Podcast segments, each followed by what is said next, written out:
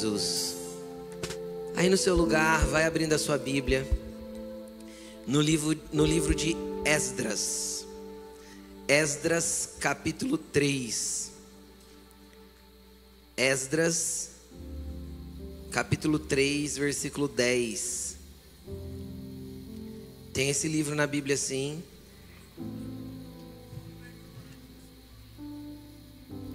Esdras, capítulo 3, versículo 10. Nós estamos numa série sobre gratidão. E hoje nós vamos falar mais um pouco a respeito desse tema, em especial nesse culto de ação de graças. É, eu, eu, vou, eu falei nisso no início, quero repetir.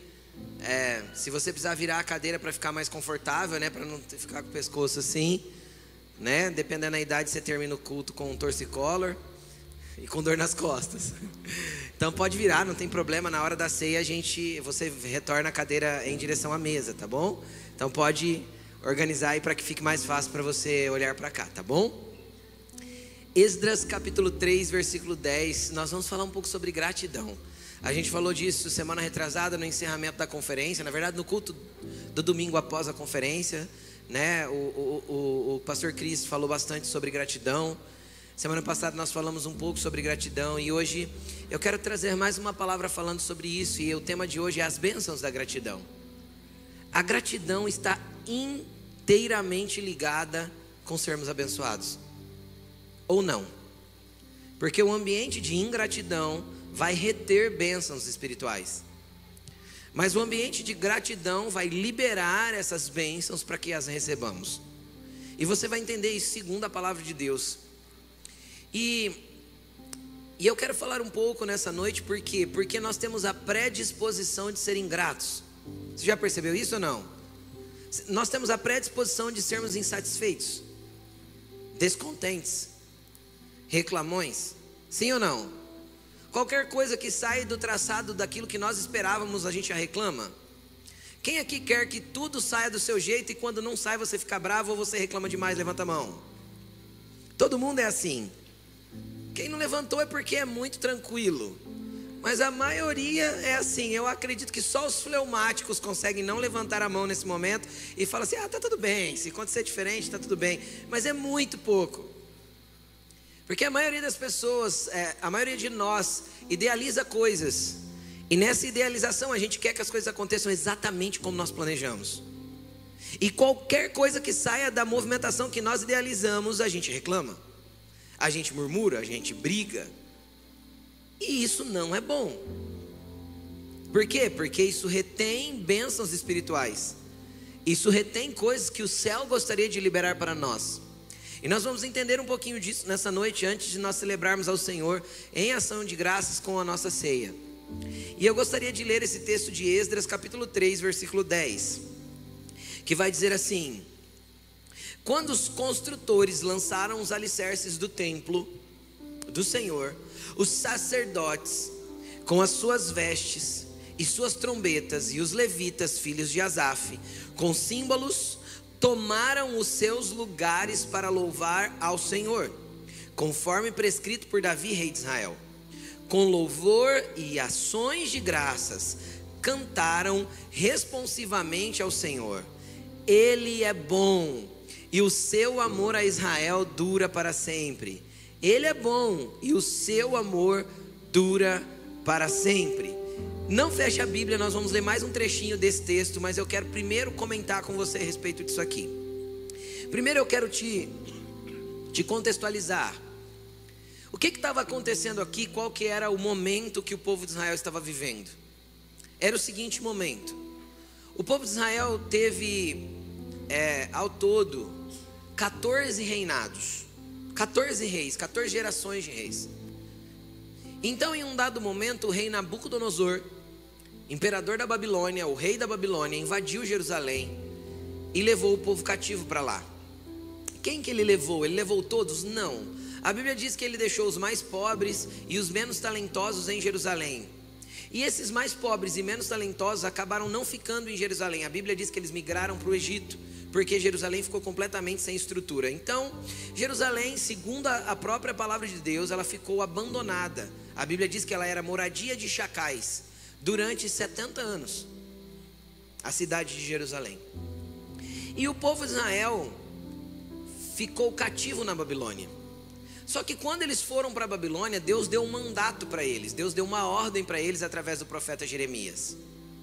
Não pensem que vocês voltarão de lá muito rápido, porque 70 anos é muito tempo, né, gente? É uma vida toda, ok? Uma boa vida toda. E, e, e eles disseram, é, através do profeta, Deus disse: ó, Não se apressem a voltar da Babilônia, não se apressem, construam, compram, comprem, vendam, plantem vinhas, colham delas, comam seus frutos, ou seja, vivam lá. E apesar deles serem cativos, o que, que tipo de cativeiro era esse? Eles não podiam sair da Babilônia. Eles eram estrangeiros, obrigados a morar naquele país. Por quê? Porque eles eram uma força de mão de obra barata.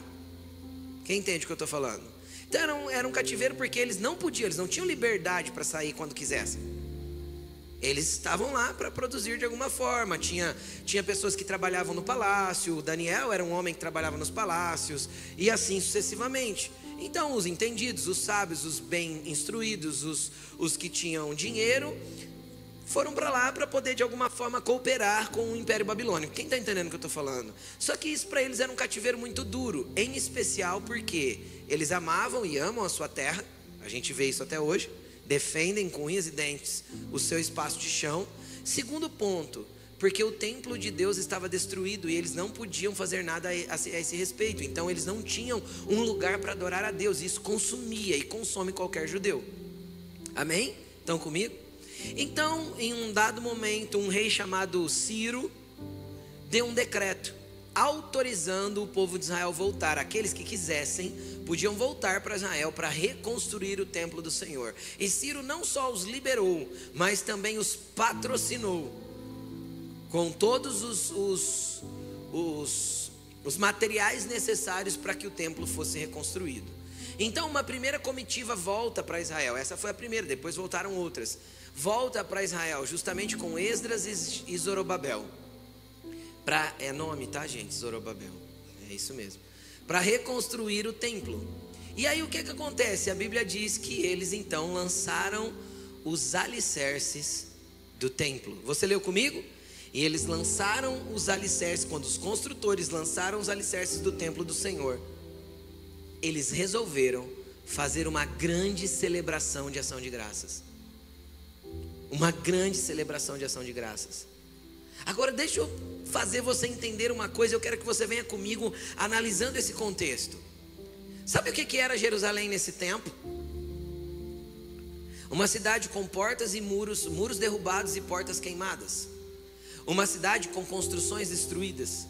Uma cidade que até outro dia era moradia de chacais, ou seja, só tinha ruínas. E eles voltaram, arrumaram algumas casas para eles morarem, mas assim que eles conseguiram, eles já começaram a lançar os alicerces do templo. E quando eles terminam os alicerces, eles resolvem fazer um culto de ação de graças. E isso é uma coisa indescritivelmente exemplo para nós. Por quê? Porque é muito difícil para nós celebrarmos enquanto o ambiente ao redor é ruína, mesmo que o alicerce seja correto. Deixa eu te explicar uma coisa: você tem um alicerce na tua vida que ninguém pode tirar, e este é Cristo Jesus. Então não importa enquanto o quanto ao redor ainda tem portas queimadas, muros caídos e cidades em ruínas. Importa que você tenha um Deus que é bom e Ele é bom. E mesmo que na tua vida tenha só o alicerce, Paulo nos ensina em 1 Coríntios capítulo 3 que nós seremos salvos por causa do alicerce. A edificação fala do galardão, mas o alicerce fala da salvação. Então nós temos que ser gratos, porque apesar de tudo ao redor às vezes estar caído, tudo ao redor está destruído, tudo ao redor não se parecer com uma edificação ah, interessante, alicerces foram colocados, se tem alicerce na minha vida, eu tenho um motivo para celebrar. Então a primeira celebração e o primeiro ato de gratidão que você deveria ter é: Cristo te resgatou do império das trevas para o reino da luz. Cristo colocou um firme fundamento dentro de você que não pode ser tirado. Cristo estabeleceu um alicerce dentro de você que pode vir fogo e consumir o que foi construído, pode vir tempestades e derrubar o que foi edificado, mas não pode mexer com os alicerces que existem dentro de você. Você tem alicerces sólidos, e isso é motivo de adoração e ação de graças. Só que muitas vezes a gente não consegue ver assim. A gente olha para o que Cristo fez em nós e fala, ah, glória a Deus, Jesus me salvou. Mas a gente olha ao redor, tem algumas coisas caídas, e nem é tudo caído, nem é tudo derrubado. A gente começa a reclamar, a gente começa a murmurar. Deixa eu te falar o que esses, o que esses israelitas fizeram.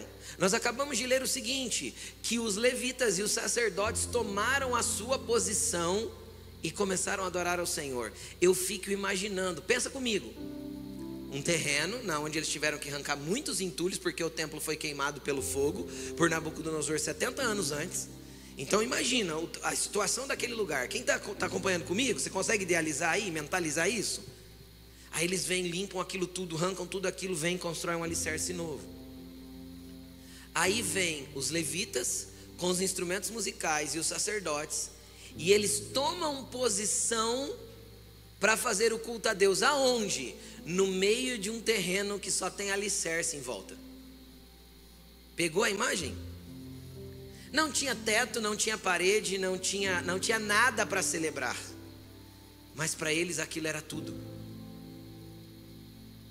Querido, mesmo quando não tiver nada para celebrar, Jesus é tudo na tua vida. Ele é a rocha que te sustenta. Ele é o fundamento que te mantém firme nele. Eu fico imaginando aqueles sacerdotes entrando no chão ali de terra e tomando a posição na onde seria o lugar que eles ministrariam. Os levitas pegando seus instrumentos indo para onde seria o lugar que eles adorariam. Quem está entendendo o que eu estou falando? E eles começando a se posicionar num nada, debaixo do sol, mas com um cântico no coração. Ele é bom e o Senhor e o seu amor dura para sempre. Ah, não tem templo, não tem casa, não tem porta, não tem parede, mas ele é bom e o seu amor dura para sempre. E não tinha outro cântico para eles cantarem, porque o alicerce estava de pé e ele é bom e o seu amor dura para sempre. E isso precisa ser motivo de gratidão na nossa vida, porque o alicerce permanece. Ele é a rocha inabalável na onde os nossos pés estão firmados. Só que muitas vezes, quando tudo caiu ao nosso redor, a gente se enche de murmuração, é de reclamação. E aí eu quero, eu quero que você venha comigo para que você entenda algumas coisas a respeito da gratidão. Versículo 11. Com louvor e ações de graças cantavam responsivamente ao Senhor, Ele é bom e o seu amor a Israel dura para sempre. E todo o povo louvou ao Senhor em alta voz pois haviam sido lançados os alicerces do templo do Senhor. Mas muitos dos sacerdotes, dos levitas e dos chefes das famílias mais velhos, que tinham visto o antigo templo, choraram em alta voz quando viram o lançamento dos alicerces deste templo. Muitos, porém, gritavam de alegria não era possível distinguir entre o som dos gritos de alegria e o som do choro, pois o povo fazia enorme barulho e o som foi ouvido de grande distância. Preste atenção aqui. Naquela consagração, naquele culto de ação de graças, existia dois tipos de pessoas. Um tipo de pessoas, os jovens, os mais novos, não tão jovens assim, porque 70 anos na Babilônia a pessoa podia ter 65 que já tinha nascido na Babilônia, certo? Mas vamos tratar assim, os jovens. Ó, você que tem de 65 para baixo pode se considerar jovem hoje. Os mais jovens que a realidade da vida deles tinha sido no cativeiro. A realidade da vida deles tinha sido lá na Babilônia. Eles não tinham nenhum comparativo com o passado. Eles não tinham nada para comparar, então os alicerces para eles eram motivo de celebração. Só que a gente tinha um outro grupo de pessoas, os que tinham de 70 para cima, os mais velhos, chefes das famílias, sacerdotes e levitas mais velhos, eles choravam. Ao invés de celebrar com gritos de alegria como todos os outros, eles choravam. E por que eles choravam? Porque eles se lembravam do antigo templo Então preste atenção. O que, o que atrapalha o nosso ambiente de gratidão muitas vezes está ligado às nossas memórias. Porque se nós ficarmos presos a um passado que já foi, nós nunca seremos gratos pelo presente que temos a graça de viver. Se nós ficarmos presos a um passado que já passou, e ficar idealizando que afinal esse templo nunca será igual ao outro e nunca mesmo, por quê? Porque nós estamos falando de pessoas que vieram do cativeiro sem muitos recursos financeiros. E nós estamos comparando com um templo que foi construído nos dias de Salomão. Deixa eu te falar sobre os dias de Salomão. Nos dias de Salomão, a Bíblia diz que a prosperidade em Jerusalém era tão grande, tão grande, que a prata em Jerusalém perdeu o seu valor de tanto que tinha. Tinha tanta prata em Jerusalém que ela perdeu o seu valor monetário. Salomão, toda a guarda real de Salomão tinha escudos de ouro. Você já imaginou um soldado com escudo de ouro? Todos os utensílios da, da, do palácio de Salomão eram feitos de ouro. O templo era revestido de ouro inteirinho por dentro. Todos os utensílios do templo eram feitos de ouro, a não ser aqueles que Deus pediu para fazer de bronze. Todos. Tudo era do mais fino acabamento, do mais lindo, do mais bom que existia na época de Salomão. Então eu tenho uma geração que olha na sua memória aquele antigo templo, aquela antiga estrutura, e ao olhar alicerces caídos, quem está entendendo? Ao olhar os muros ao redor e as portas queimadas, eles choram. Porque não consegue vir gratidão no coração deles. Por que não consegue? Porque eles estão com uma perspectiva do passado. Querido, deixa eu te explicar uma coisa: a tua vida transicionou. Deus é um Deus de ciclos, as coisas precisam ficar para trás e nós precisamos ser gratos pelo hoje que temos a, a graça de viver para que possamos avançar naquilo que Deus tem para nós. Quando nós não aprendemos a avançar, nós vamos ficar presos numa estrutura do passado que vai nos travar num ambiente de insatisfação e ingratidão. E isso vai travar as bênçãos que deveriam vir sobre a nossa vida. Ah, porque naquele tempo, porque naquele tempo, porque naquele tempo, aquele tempo passou. Aquele tempo passou. E não adianta nós tentarmos. Uma vez eu falei essa frase para um irmão aqui da igreja, e isso, isso literalmente mexeu demais com ele, porque ele fala disso para mim. Ele já falou disso para mim várias vezes. Quem aqui gosta de manga? Levanta a mão. De manga. Bastante gente. Eu não gosto muito, por isso que eu não levantei a mão. Eu até chupo, mas não sou muito fã de manga. A me ama. Agora deixa eu te falar. Nós estamos no finzinho da estação das mangas, certo? Já praticamente acabou tudo, sim ou não? Eu gostaria que você procurasse uma manga nos, nos pés de manga que tem espalhado aí pelo, pelo por Rio Preto, que tem muito nas ruas, em abril do ano que vem. É possível? Não, não é. E eu gostaria que você pegasse uma manga e guardasse até setembro do ano que vem para você chupar ela. Vai dar certo? Não porque ninguém consegue usufruir do fruto da estação passada. Por isso que Deus faz a cada estação um fruto novo. E tem pessoas tentando usufruir de frutos de estação passada e não estão avançando na vida. Sabe por quê? Porque ficam tentando comer daquilo que foi bom, o que foi bom passou. Deus te deu a graça de estar presente hoje aqui. Deus te deu a graça de ter fôlego de vida hoje aqui. Deus quer te levar para a realidade do que Ele tem para você neste tempo. Existe uma frutificação vindo para este tempo. Existe uma frutificação vindo para este tempo. E é a partir da árvore deste tempo que Ele vai fazer brotar os frutos desse tempo. Você entendeu? Então aqueles, aqueles mais velhos ali choravam porque eles ficavam com saudosismo daquilo que já foi. Entende? Ah, mas foi o inimigo que derrubou o templo de Jerusalém. Não foi, não. Deus falou, chamou de Nabucodonosor de meu servo. Nabucodonosor, meu servo, vai invadir Jerusalém e vai mostrar para os meus filhos que eles estão agindo mal. E aí eles vão ter saudade do tempo que eles andavam comigo. Sabe por quê? Porque eles viviam num ambiente de pecado por serem ingratos daquilo que Deus tinha dado para eles. Todo ambiente de ingratidão te leva a um ambiente de escassez espiritual, te leva a um ambiente de pecado. Porque ingratidão e murmuração é adoração a Satanás. E um coração grato libera bênçãos do céu sobre a sua vida. Então, essas eram duas, duas realidades ali. Mais uma coisa. Então, primeira coisa, memórias. Segunda coisa, gratidão está ligada a expectativas. O que, que é expectativa? A expectativa é a matéria-prima da frustração. Cutuca o irmão que está do teu lado e fala isso para ele. Irmão, a expectativa é a matéria-prima da frustração. E a frustração é a matéria-prima da ingratidão. Sim ou não? Nunca um coração frustrado vai ser grato. Nunca, nunca. Tem como?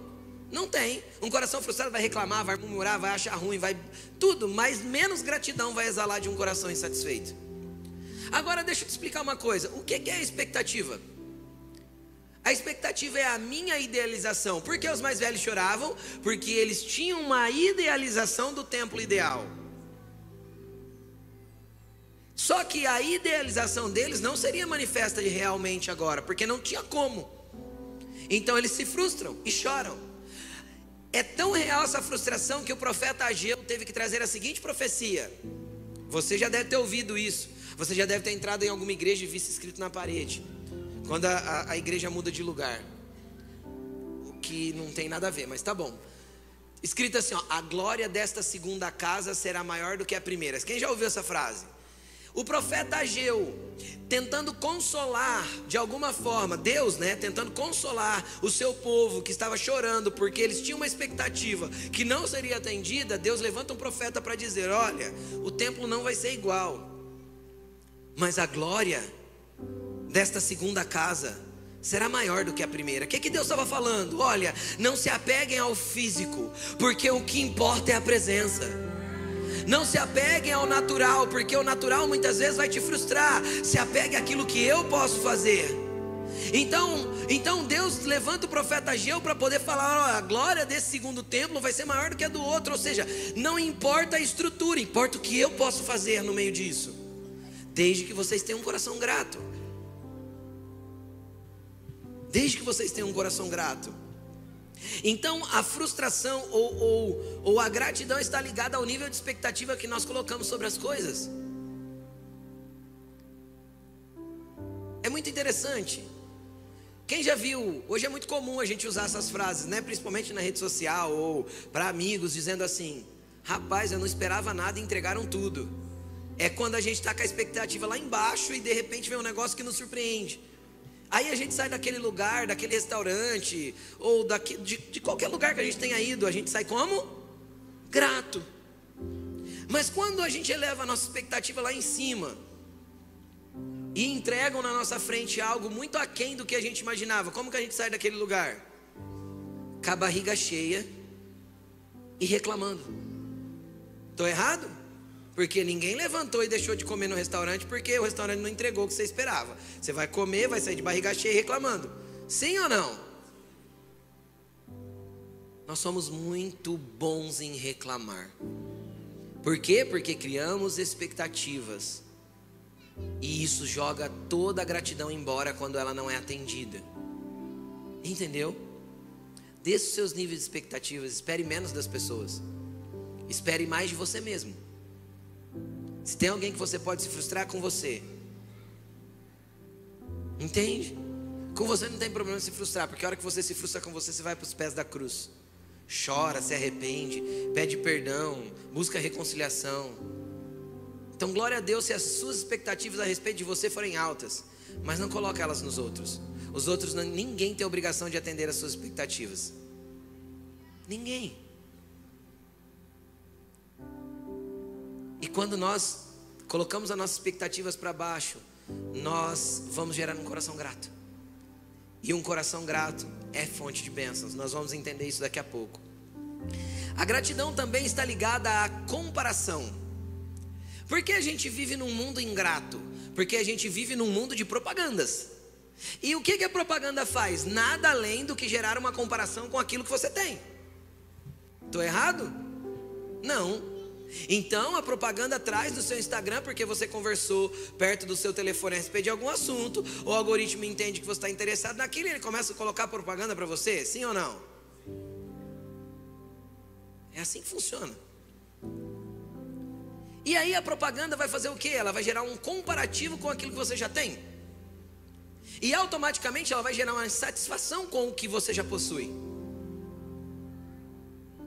E toda comparação gera insatisfação, e gerando insatisfação, nem toda, né? Porque eu posso ser grato pelo que tenho. Mas se a comparação gera insatisfação, eu vou entrar num ambiente de ingratidão.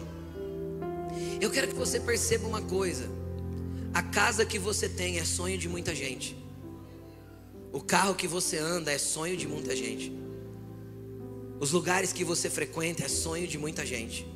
A comparação da rede social não pode de, é, é, determinar o que você vai viver. Você entendeu? A, a, comparação que a rede social nos proporciona hoje não pode, não pode é, desenhar qual será a tua vida e como ela vai andar. O teu coração precisa ser um coração grato por aquilo que você já possui. Você tem, eu vou, eu vou falar isso sem dúvida, olhando para esse monte de gente aqui. Eu posso falar sem dúvida, você tem mais que a maioria. Só que nós não somos gratos. Por quê? Porque a gente vai sempre se comparar com quem tem mais que a gente, ou com quem tem aquilo que nós gostaríamos de ter. A gente sempre vai se comparar, a gente sempre vai. E é muito interessante, porque isso são ciclos. São ciclos. Ciclos como? Eu pego o carro, vou falar para homens. Mulher não entende muito bem disso. Homem vai entender. A gente pega o carro, aí a gente tá apaixonado pelo carro quando ele é novo certo? Quando a gente acabou de pegar. A gente até lava uns dias em casa. Depois a gente já desiste e manda lavar em qualquer lugar mesmo. Lava, lustra, ajeita, não sei o quê. Só que vai passar um ano, um ano e meio, seis meses, sei lá. Você já vai começar a olhar para outro carro. E aí você olhando para outro carro, você já começa a ficar insatisfeito com o teu. Só que o teu carro é o alvo de outras pessoas, porque senão você não vendia. Isso é comparação. Isso é comparação. E a comparação é uma grande ferramenta para tirar a gratidão do nosso coração. Por que você acha que as empresas de telefonia lançam aparelhos novos todos os anos? Para gerar insatisfação com o que você tem, para que você possa buscar um novo e gastar de novo, e assim sucessivamente. Por quê? Porque a comparação é uma ferramenta maligna para arrancar toda a gratidão do nosso coração. Toda gratidão. Foi o que aconteceu com os mais velhos, por isso eles choraram. Porque eles tinham lembranças, memórias, porque eles tinham comparação e porque eles tinham expectativa. Então, essas três coisas são matérias-primas para arrancar a gratidão do nosso coração. Então, hoje você vai jogar tudo isso fora e você vai começar a agradecer a Deus por tudo que você já tem. Você vai começar a ser grato por tudo que Deus já fez na tua vida. Você vai começar a ser grato pela casa que Deus te deu, pelo carro que Deus te deu, pelas roupas que você tem no seu guarda-roupa, pelos sapatos que você tem, mulher, lá os 133 pares que estão lá e você fala que não tem. Você é adolescente. Cadê os adolescentes dessa igreja? Olha lá, ó. Você, é adolescente, vai ser grato pelo que tem dentro do armário, porque às vezes os adolescentes abrem o armário e falam assim: não tem nada para comer, tá cheio de coisa, mas não tem exatamente aquilo que eles buscavam para comer. Tem bono e traquinas, mas ele queria negresco. E aí ele fica insatisfeito porque não tem negresco. Eu estou errado quem é pai de adolescente? Então deixa Deus colocar gratidão no teu coração. Tem pessoas que não têm o que comer em casa. O que você tem como não falta de comida, tem pessoas que celebrariam dias pelo que você tem. Então nós temos que começar a ser gratos pelo que Deus já nos proporcionou. Porque senão nós não temos matéria-prima, nós não damos matéria-prima para o céu produzir mais para nós. Por quê? Porque se toda gratidão, preste atenção, toda gratidão é matéria-prima da adoração. Eu só sei adorar em espírito e em verdade se eu for grato. Então a gratidão é matéria-prima da adoração a Deus. Então, se eu sou grato, quanto mais Ele me der, mais adoração tem. Então Ele pode me dar ainda mais, porque mais adoração vai subir, mais gratidão vai se estabelecer. Deus é muito, ele se move muito com pessoas gratas, por quê? Porque quanto mais ele derramar, mais gratidão vai subir, mais adoração vai subir, mais rendição vai ter na presença dele. Então a gratidão é matéria-prima de bênçãos. Amém? Quem está comigo diz amém? Eu quero ler com você um texto que está em Filipenses capítulo 4, versículo 10. Filipenses 4, 10.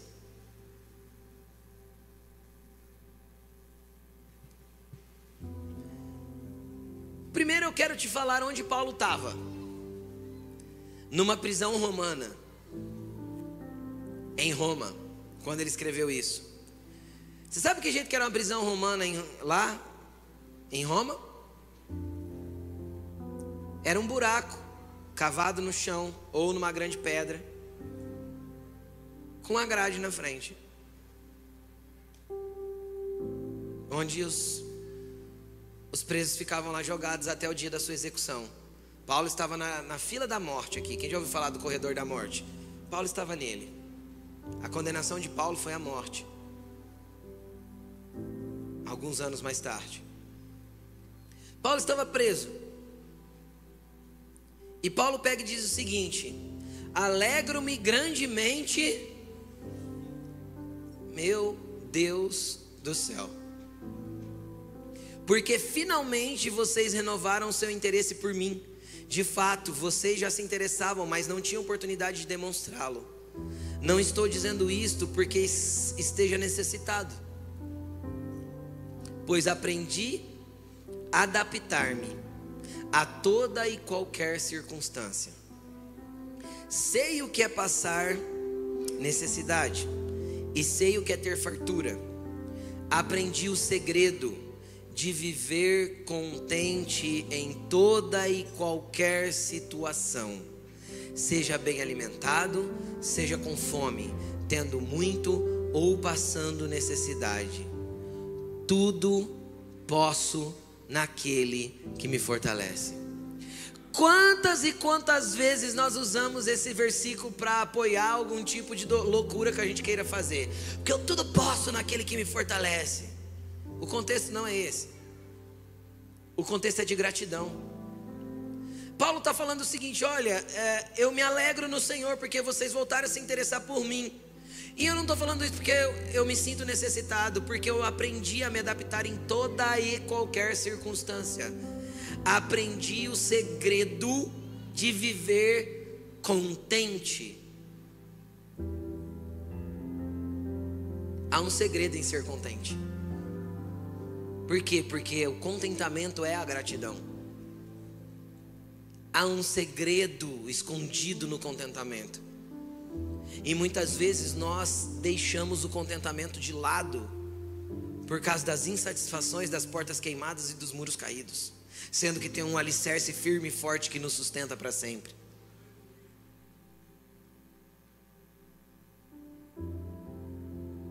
Sabe, eu acredito em algo que pode ser que a sua fé seja diferente, não tem problema nenhum.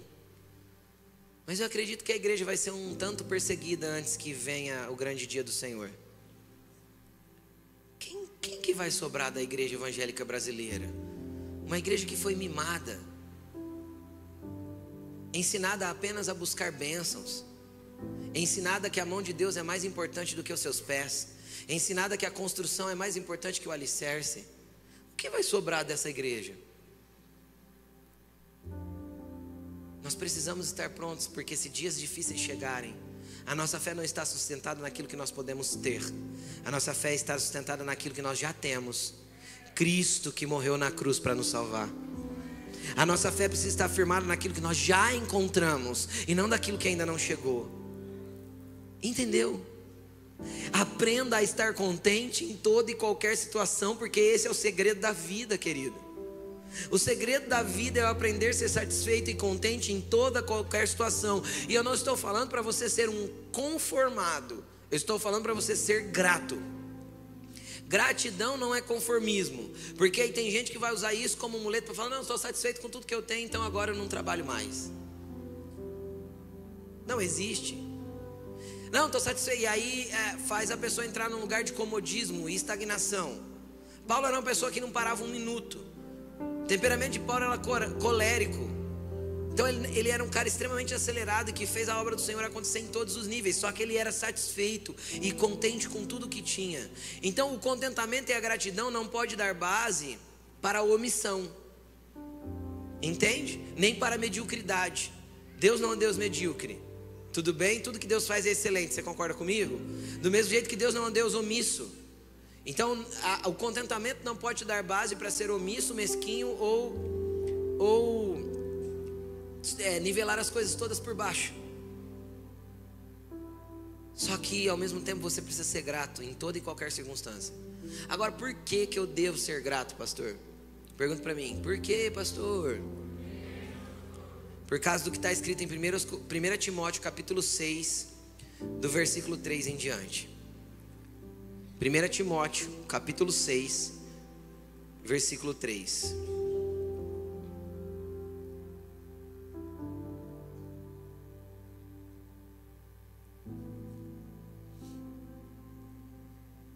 Se alguém ensina falsas doutrinas e não concorda com a sã doutrina do nosso Senhor Jesus Cristo, e com o ensino que é segundo a piedade, é orgulhoso, nada entende esse tal mostra um interesse doentio por controvérsias, contendas acerca de palavras, que resultam em inveja, brigas, difamações, suspeitas malignas, atritos constantes entre aqueles que têm a mente corrompida e que são privados da verdade, os quais pensam que a piedade é fonte de lucro. Segura aí.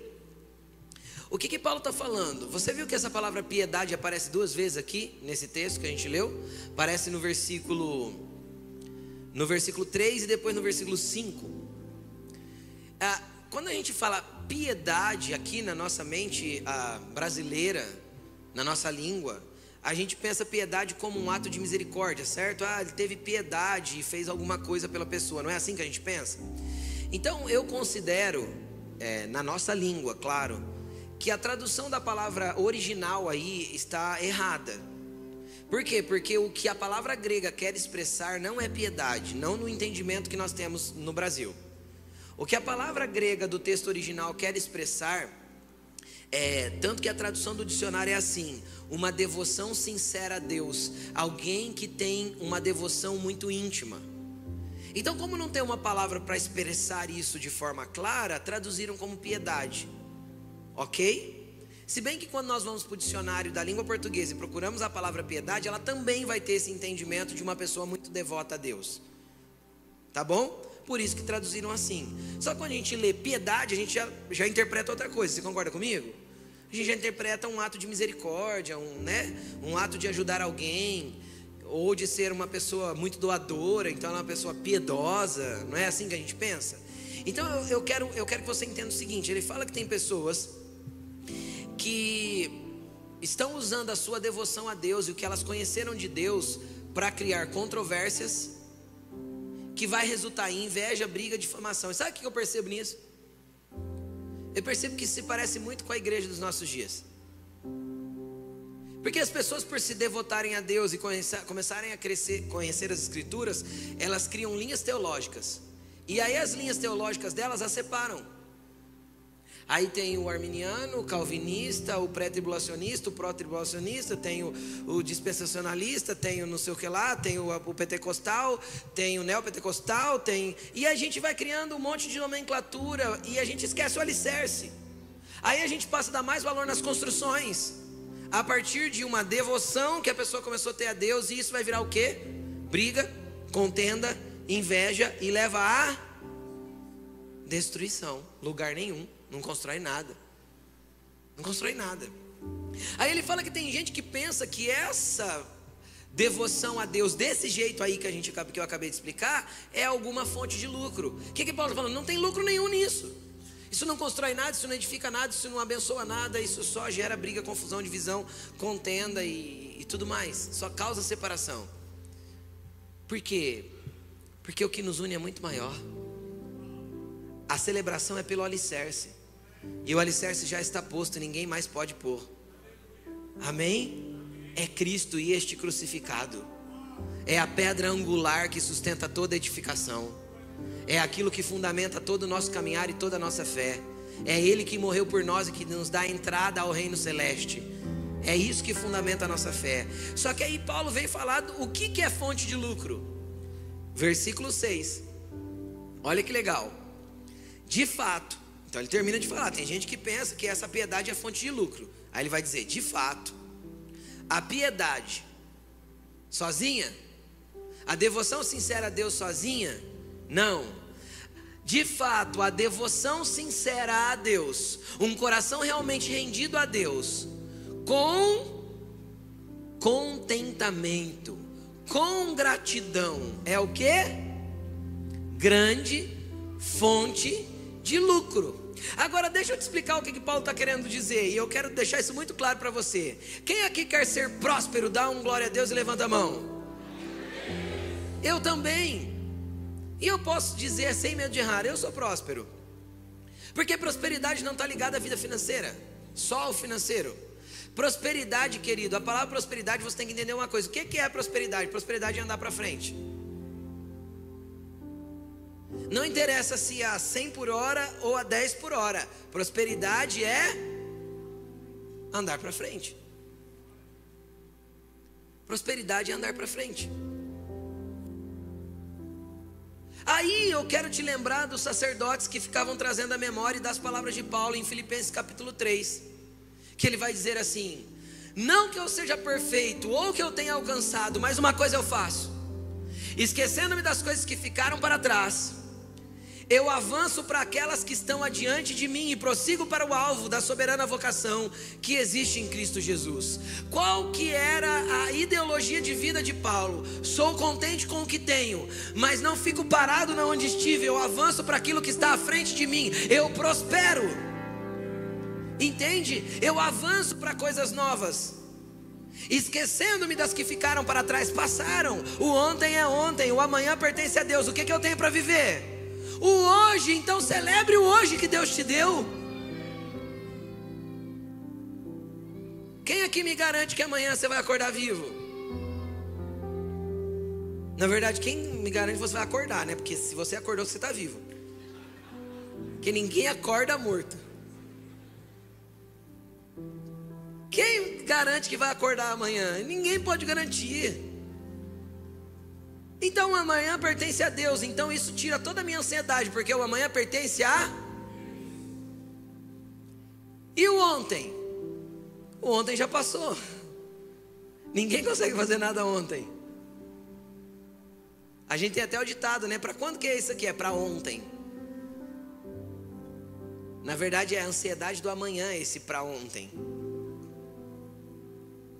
Então o amanhã pertence a Deus. Jesus falou assim: não andeis ansiosos pelo que vocês vão comer, vestir ou beber. Olha para as aves do céu, elas não plantam e nem colhem, pai, o nosso Pai Celestial as alimenta. Olha para, os lírios do campo, nem Salomão em toda a sua glória se vestiu como deles, no entanto. Um dia elas nascem, crescem, depois são jogadas no fogo e queimadas. Vosso Pai Celestial sabe que vocês precisam de todas essas coisas. E aí é o texto que o Michel leu: busque em primeiro lugar o reino de Deus porque tudo aquilo que você precisa te será acrescentado, não o que você quer. Porque o texto não está falando do que eu quero, está falando do que eu preciso. Coisas para que a minha vida continue a andar para frente. Então, prosperidade, fonte de lucro, tem, tem um segredo, e eu estou revelando, ó, vou falar igual o coach agora, pega a chave. Pega essa chave. Pega essa chave, leva para casa, põe o joelho no chão, abre a porta e entra. Porque só pegar a chave não adianta nada se eu não sei como acessar a porta. Então eu estou te dando a chave para que você acesse a porta com gratidão. Ok? O que, que ele está falando? Olha, você ser devoto de forma sincera a Deus, teu coração ser um coração rendido. Você ter o teu tempo com Jesus, você gostar das escrituras, você, você amar Jesus e ser grato é prosperidade, é fonte de lucro é prosperidade. Então, se você quer prosperar, querido, tem uma fórmula. Igualzinho 2 mais 2 é 4. Seja completamente rendido ao Senhor. Para que todas as suas decisões sejam baseadas nele e não na tua vontade. E seja grato por tudo que você já tem. Pastor, mas não está do jeito que eu quero. Querer é uma coisa. Ser grato pelo que tem é outra. Você perguntar assim para mim, pastor, a igreja está do jeito que você gostaria que ela estivesse? Não. Minha casa está do jeito que eu gostaria que ela estivesse? Não. Só que não é porque eu quero uma coisa que eu não vou ser grato pelo que eu já tenho. Celebrar a Deus com toda a gratidão pelo hoje que Deus deu, pelo alicerce que está sendo colocado, que já foi colocado em mim, e pela gratidão de tudo que Deus já fez. Profeta Jeremias vai dizer: Eu vou trazer à memória aquilo que me dá esperança. Então traz à memória aquilo que você já tem para agradecer. Entende? Traz à memória aquilo que Deus já fez. Tem uma canção muito antiga, da época que a gente usava um negócio chamado cantor cristão na igreja. Quem lembra desse tempo? Só os mais novos vão lembrar desse tempo. Ó, três mãos levantou. E tinha uma canção antiga que a gente cantava, eu não sei cantar, mas eu era mais ou menos assim, ó, conte as bênçãos, conta, conta quantas são recebidas da divina mão. Uma a uma, dize-as de uma vez. Há de ver surpreso quanto Deus já fez. Então o problema é que a gente não para para ver o que Deus já fez. E Deus já fez muito. Eu sou grato. Sou grato porque um ano e meio atrás eu sofri um acidente que era para eu ter morrido, mas eu estou vivo. Porque um ano e meio atrás um médico decretou que eu não andaria mais. E se eu andasse eu ia sofrer demais e eu estou de pé. Eu sou grato porque eu tenho uma casa abençoada. Eu sou grato porque eu tenho um filho que com um ano e meio foi decretado que ele não viveria. Mas ele é pastor hoje, casado, e daqui um dia vai me dar um neto. Eu sou grato pela filha que Deus me deu, eu sou grato pela esposa que Jesus me deu, que um monte de gente disse assim, ó, uma menina de 17, 16 e um menino de 18, a família inteira falou, não vai dar em nada. Ainda bem que o decreto do mundo não estabelece o alicerce que está na minha vida. Deu tão pouco. Eu sou grato pelos meus pais. Porque um dia minha mãe levou a nossa casa para a presença de Deus. Contra tudo e contra todos, brigando com meu pai, porque meu pai mandava ela ir para a casa do pastor. Naquele tempo havia muita ignorância nesse, nesse, nesse ambiente. Mas depois meu pai se converteu também. Meu pai aceitou Jesus de dentro do carro na porta da igreja. Parou na porta da igreja para buscar minha mãe. A pregação, não... ele errou o horário. Você acredita? Vocês acreditam, gente? Ele errou o horário. Chegou na hora que estava começando a palavra. Escutou a palavra inteirinha de dentro do carro. O que, que aconteceu? Jesus pegou ele lá dentro do carro. Meu pai é pastor também. Então Jesus é bom. Eu tenho muito mais para agradecer do que para reclamar. Eu tenho muito mais para agradecer e você também. Olha o que ele já fez na tua casa. Olha o que ele já fez na tua vida. E agora deixa eu te falar uma coisa: se você for grato, nem olhos viram, nem ouvidos ouviram, nem jamais penetrou no teu coração o que Deus tem preparado para aqueles que o amam. Não existe limites para o tamanho da bênção que Deus pode te dar se houver gratidão, porque quanto mais Ele der, mais a adoração vai subir, quanto mais Ele der, mais você vai distribuir para o necessitado, quanto mais Ele der, mais Ele vai poder dar, porque mais você vai derramar. Seja grato e viva a prosperidade real de Deus na tua vida.